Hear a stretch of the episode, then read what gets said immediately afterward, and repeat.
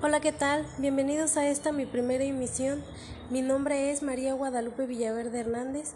El tema que vamos a tratar hoy es la gestión de los inventarios. Ustedes se preguntarán, ¿en qué nos puede servir un inventario? Asimismo, analicemos desde nuestro entorno las pequeñas tienditas que hay a nuestro alrededor de nuestra casa o simplemente las que encuentras en la calle. Desde el punto de vista del dueño de una pequeña tiendita, podemos analizar que, que esa persona conoce los productos los cuales tiene más ventas y también conoce los productos en los que no tiene tantas ventas.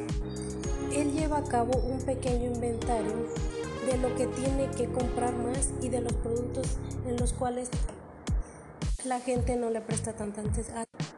Ahora bien, analicemos las empresas comercializadoras. Hay tiempo en que, o en ciertos periodos en que la escasez o el exceso de abastecimiento de, de uno o varios productos también llevan un control de esos artículos con los que se cuentan.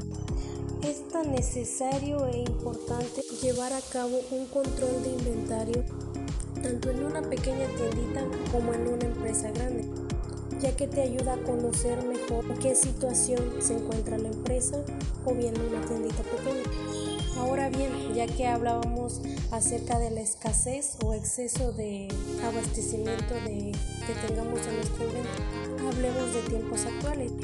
Vamos a hablar de COVID-19. Ustedes se preguntarán, o espero que tengan la duda, ¿en qué nos afecta el COVID-19 en estos tiempos a nuestros inventarios? Bien, desde que fue obligatoria la cuarentena, muchas empresas, tanto comerciales como de servicios, se vieron afectados económicamente. Pero bien, nosotros estamos hablando de inventario, así que vayamos a ese punto. Tal es el caso de varias empresas que tuvieron excesiva acumulación en sus inventarios, así como también hubo empresas en las que tuvieron reducción de inventario.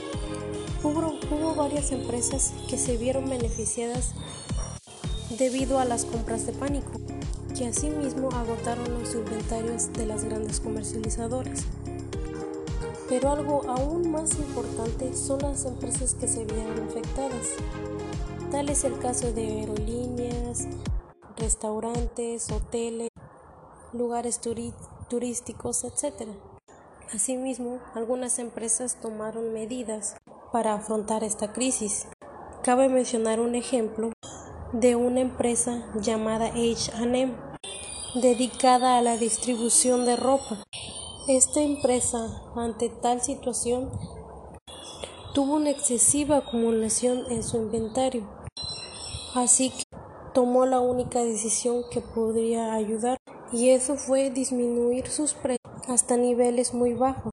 Si bien este solo es una de las empresas que se adelantaron a tomar medidas, muchas otras optaron por el endeudamiento, que consistía básicamente en los préstamos.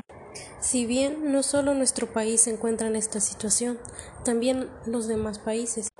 Por ejemplo, Estados Unidos, que registró niveles de inventario muy bajos tras la pandemia.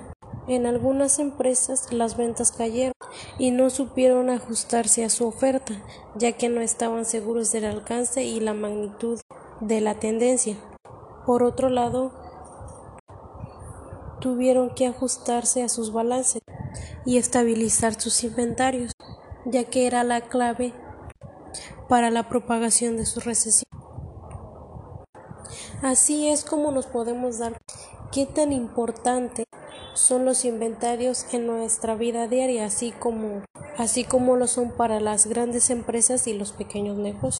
Por eso, si eres dueño de una empresa o de un pequeño negocio, es importante que conozcas cómo gestionar mejor tu inventario y que te pueda ayudar a llevar a cabo tu negocio y conseguir mejores resultados.